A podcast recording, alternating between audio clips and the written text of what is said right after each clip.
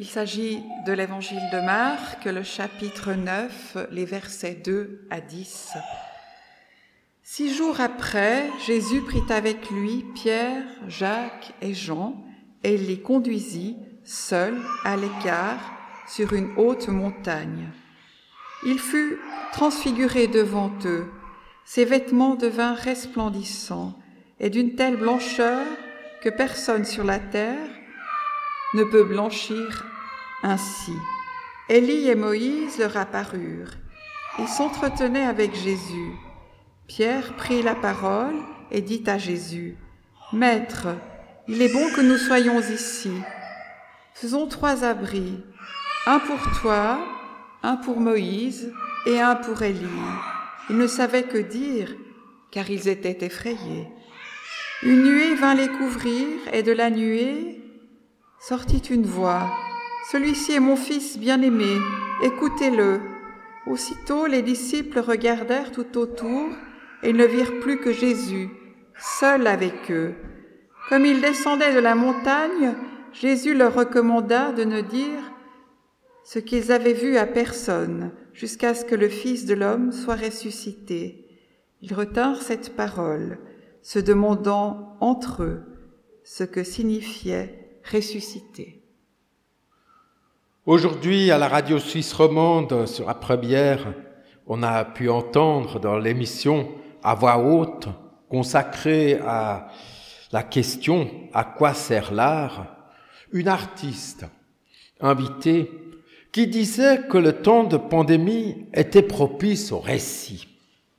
Mais elle déplorait que dans ce temps qui se prolonge de la pandémie, les récits s'essoufflaient elle appelait de ses voeux l'imagination pour raconter l'après. En quelque sorte, des better news, des meilleures nouvelles. Raconter l'après pour mieux traverser le présent. Le récit de Marc nous invite à cela. Peut-être juste un petit flash pour situer cette histoire dans le contexte de la vie de Jésus, Jésus demande à ses disciples de, au dire des gens qui il est.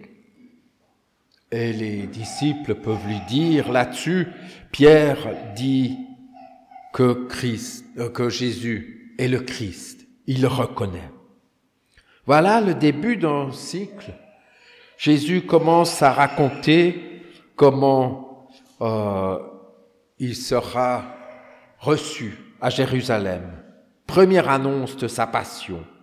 Et puis des instructions, comment traverser les, les souffrances à venir. Et puis ce récit de la transfiguration. Les trois évangiles ont gardé cet ordre précis, même les mots qui sont pratiquement identiques, à part Luc qui euh, diverse un petit peu sur certains termes. Allons donc voir si ce récit peut inspirer de meilleures nouvelles pour nous, ou du moins des bonnes nouvelles. Évangile veut dire bonne nouvelle. Cela fait longtemps que je n'ai plus prêché sur ce texte, et je me souviens qu'il y a fort longtemps, j'allais m'y atteler. Et un collègue dit, mais qu'est-ce que tu veux prêcher sur ces textes mythologiques? Ce collègue se met dans une longue lignée de théologiens qui considèrent ce récit comme légendaire. D'autres voient en ce texte des enseignements pour pouvoir articuler ce qui a été dit dans l'Ancien Testament avec cette nouveauté en Jésus, en enseignement, en quelque sorte. Mais d'autres encore, et j'en suis, disent que ces textes documentent la vie de Jésus. Et c'est d'ailleurs frappant de voir justement avec quelle précision les trois récits racontent ces histoires-là. Relisons donc ce texte en quête de bonnes nouvelles. La première se trouve déjà dans la première phrase. Six jours après, Jésus prit les disciples par Alambano. Il les prend, et prendre veut ici dire pas comme on prend un paquet, mais c'est prendre près de soi ou prendre avec soi comme on prend une femme ou comme on prend un enfant pour l'adopter.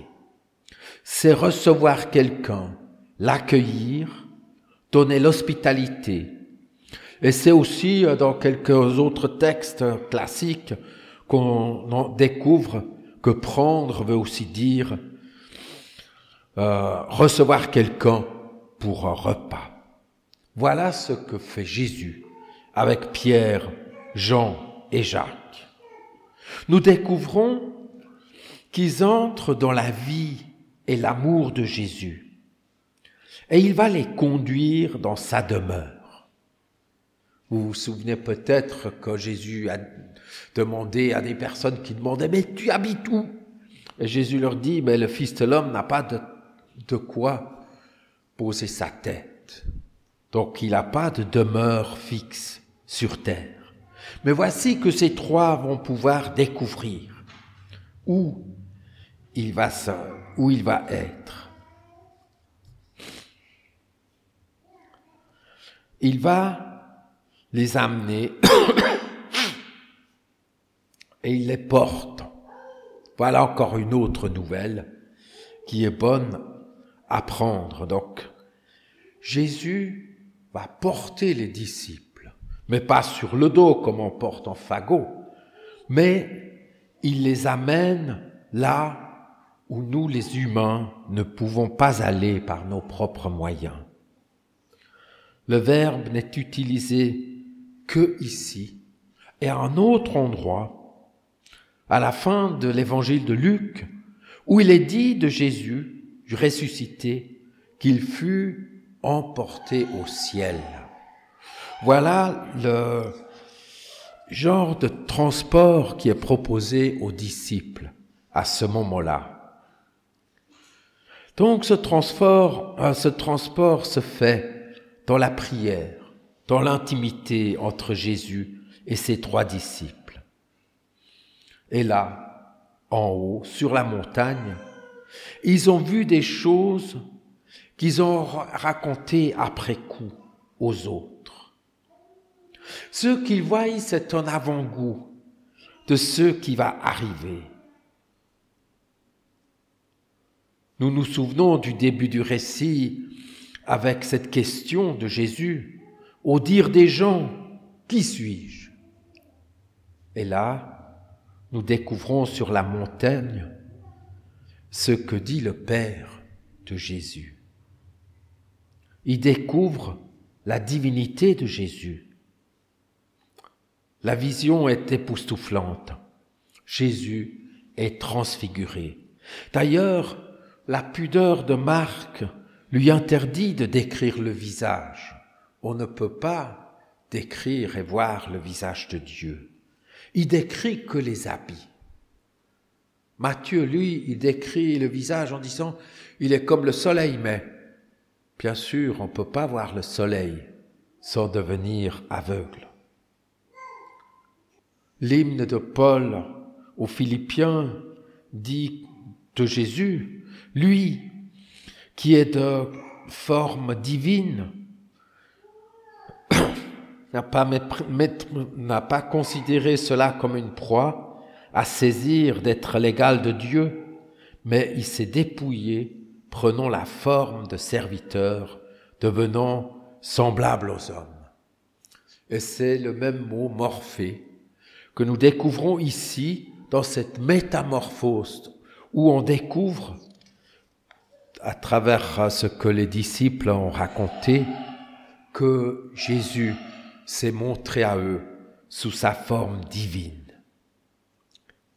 Ici, les disciples peuvent contempler la forme et la figure du Christ.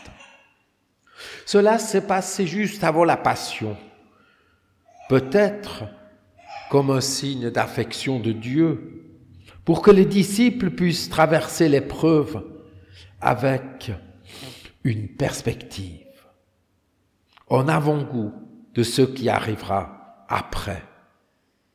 Cela peut se passer, je me souviens d'un récit que j'ai lu il y a quelque temps d'un chrétien qui a été condamné dans les pays de l'ancienne Union soviétique d'avoir cette confession et ces convictions d'être chrétien. Et il a été condamné à des lourdes euh, peines. Et au moment où le juge condamné, euh, le juge euh, exprimait sa condamnation, il a pu voir le, la tour de l'église, le clocher, et la croix s'est illuminée tout dorée au moment de cette condamnation.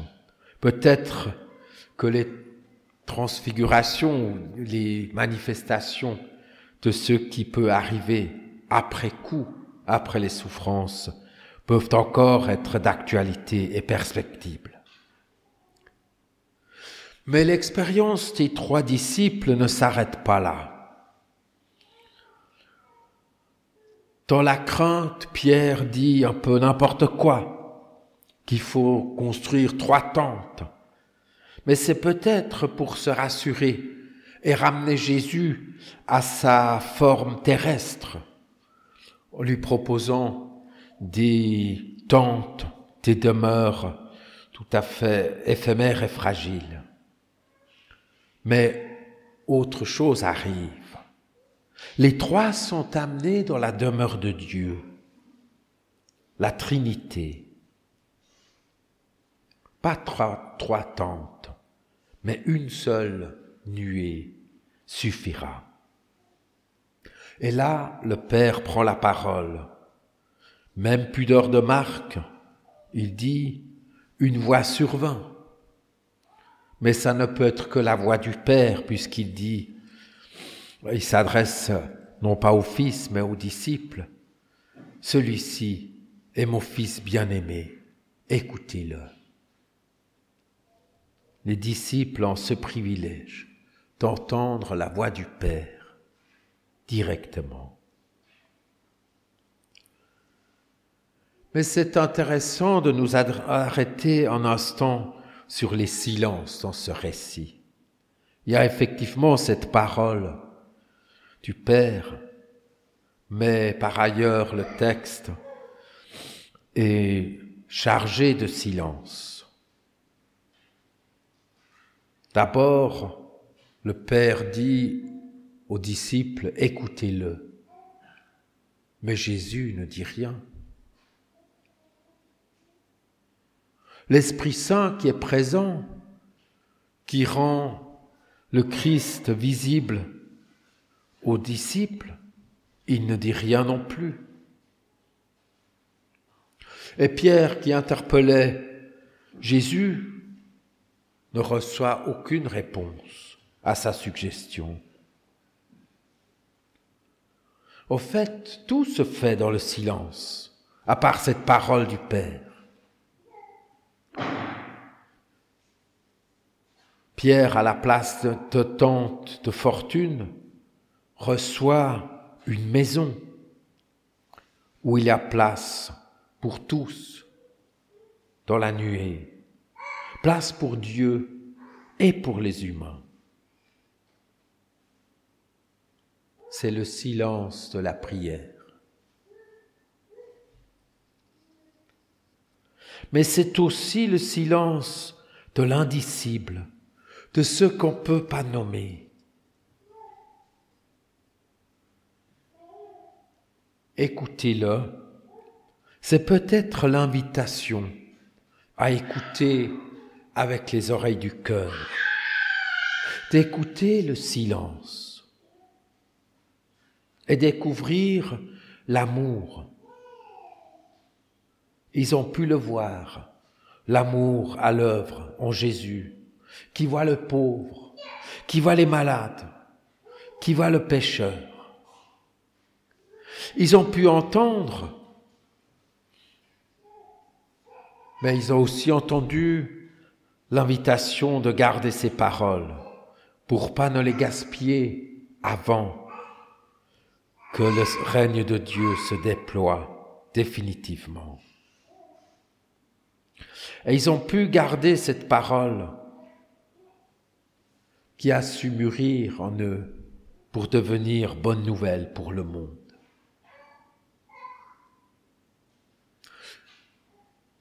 Cette euh, invitation ou cet ordre, écoutez-le, c'est peut-être aussi de risquer, de demander à l'Esprit Saint qui fait silence dans la nuée, de nous ouvrir le cœur à la dimension de Dieu. Amen.